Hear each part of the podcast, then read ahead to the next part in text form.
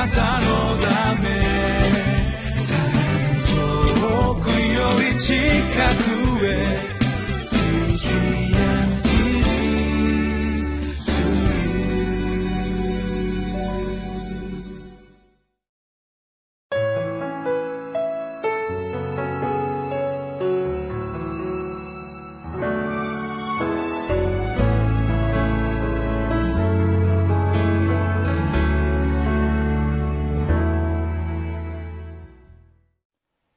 皆さんこんにちは。ニューホープ千葉の牧師住谷です。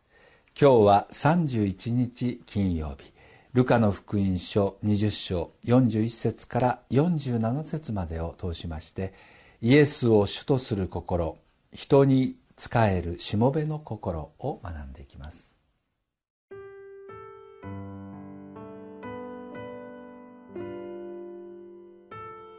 ルカの福音書20章41節から47節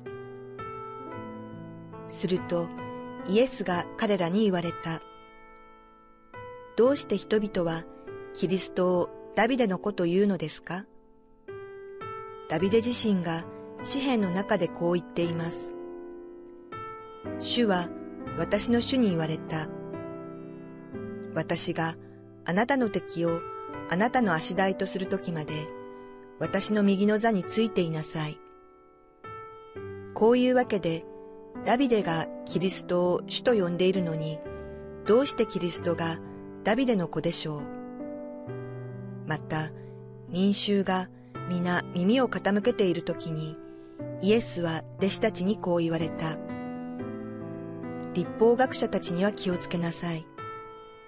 彼らは長い衣をまとって歩き回ったり、広場で挨拶されたりすることが好きで、また、街道の定石や宴会の定座が好きです。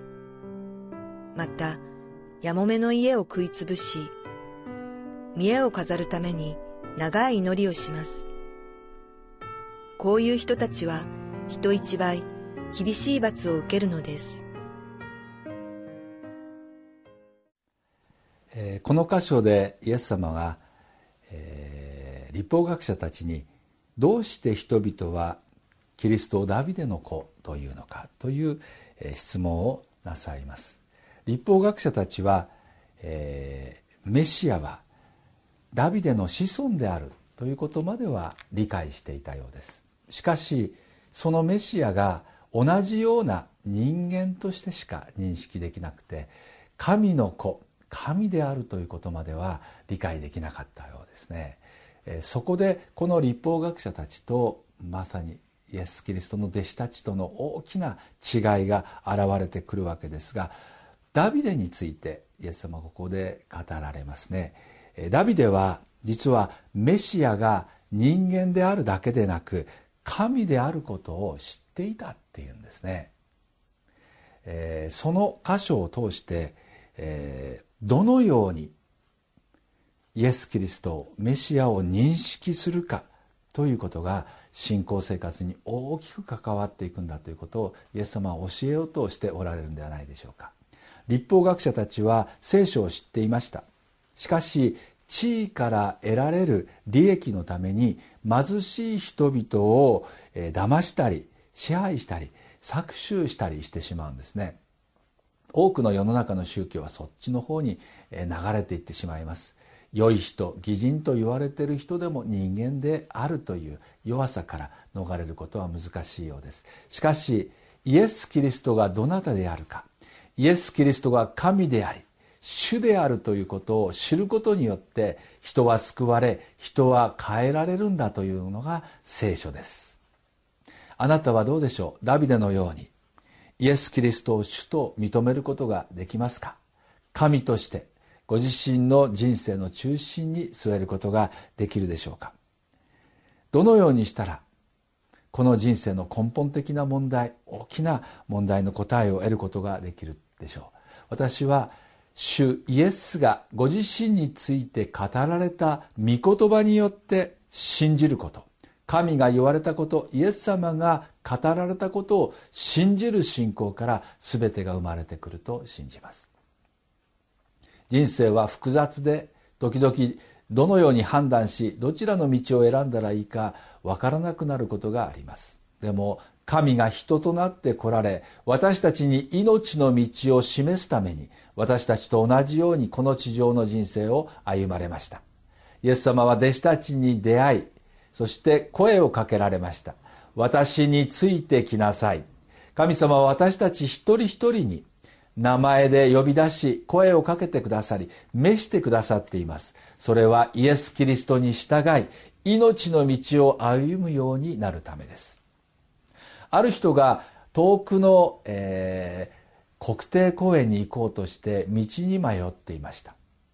どうしたらその公園に行くことができますか？とガソリンスタンドで尋ねるんですけどもたくさんの、え、カーブを曲がって、え、複雑な道を行くように指示をします。とてもじゃないけどもそれに従って目的地にたどり着けるように思えません。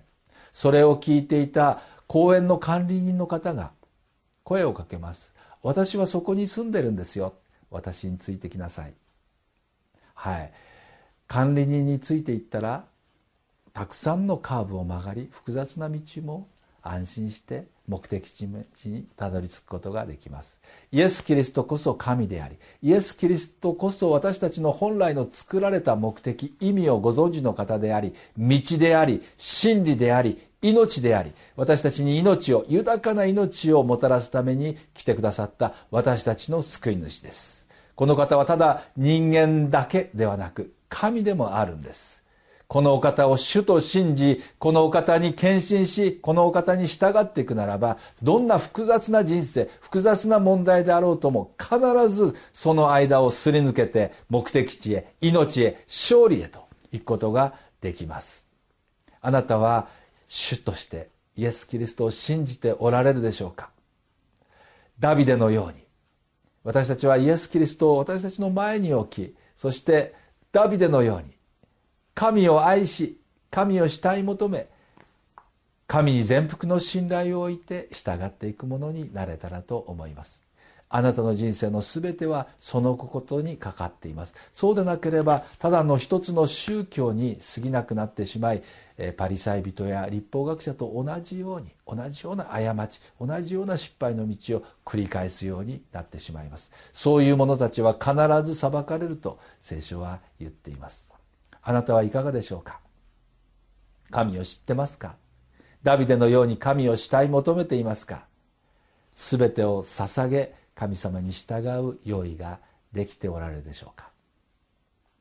ダビデは主をいつも見上げ主の宮に住まい主を愛し主に従うことを願いました。ダビデはその時代において主の御心に仕えたと主は聖書は書いてあります。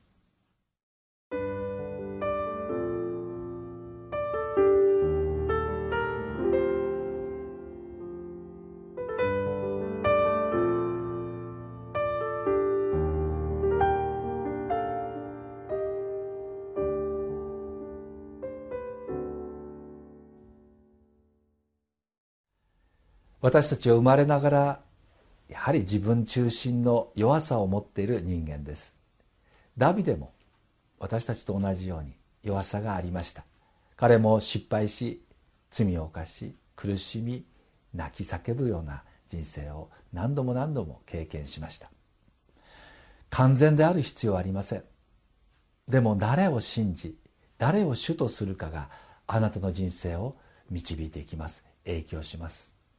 どんな人間であっても自分の知恵自分の方法で自分を清く正しく導くことはできません。歩むことはできません。私たち皆不完全な人間なんですが救い主がおられます。私たちを作り私たちを愛し私たちを導くお方がいます。不完全だからダメなのではない。そんなものを神は愛してくださり尊いと言ってくださり導くために今日も共に歩もうとしてくださっています。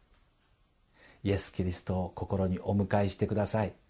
たとえ心が責めてもサタンが攻撃をかけてきたとしてもあなたは神によって愛され神の目に大切な存在です。主はあなたを愛しています。今日もあなたに手を差し伸べあなたを救うために待っておられます。これが愛でありこれが恵みです。毎日この恵みの座に私たちは近づいていきたいと思いますがいかがでしょうか？神はあなたを愛しています。あなたのすぐそばにいます。今日もあなたにご自身の恵みと憐れみの心を注ぎたいと願っています。どんなことでも祈っていいんです。主よ助けてください。主を導いてください。そして主にしがみついて主から離れないで主の近くに歩み続けるならば必ず祝福へ必ず命へと主は導いてくださるでしょう。皆さんのためにお祈りをしたいと思います。あなたの主はどなたですか？イエス・キリストを主として心にお迎えしてください。神様今日の御言葉をありがとうございます。あなたをどのように認識しどのように信じるかによって人生は大きく変わります。ただの宗教家命のない死をもたらす滅びをもたらす儀式ではなくて神様との生きた関係を私たちは大事に立て上げていきたいと願っています。毎日御言葉を読む時にあなたの前に静まる時にどうぞ主を知ることができますように。人として来られ十字架で死なれそして死を打ち破られ今も生きておられるよみがえりの主を今私たちが知ることができるように助けてください。どうぞ今日私たちの心に語ってください。愛してるよ。大丈夫だよ。そして私を信じ私についてきなさいと語ってください。イエス様あなたを心の王座に主としてお迎えいたします。すべてはあなたのものです。あなたを信じます。あなたに従います。主イエス・キリストのお名前を通してお祈りいたします。アーメン。なたのため。遠くより近くへ。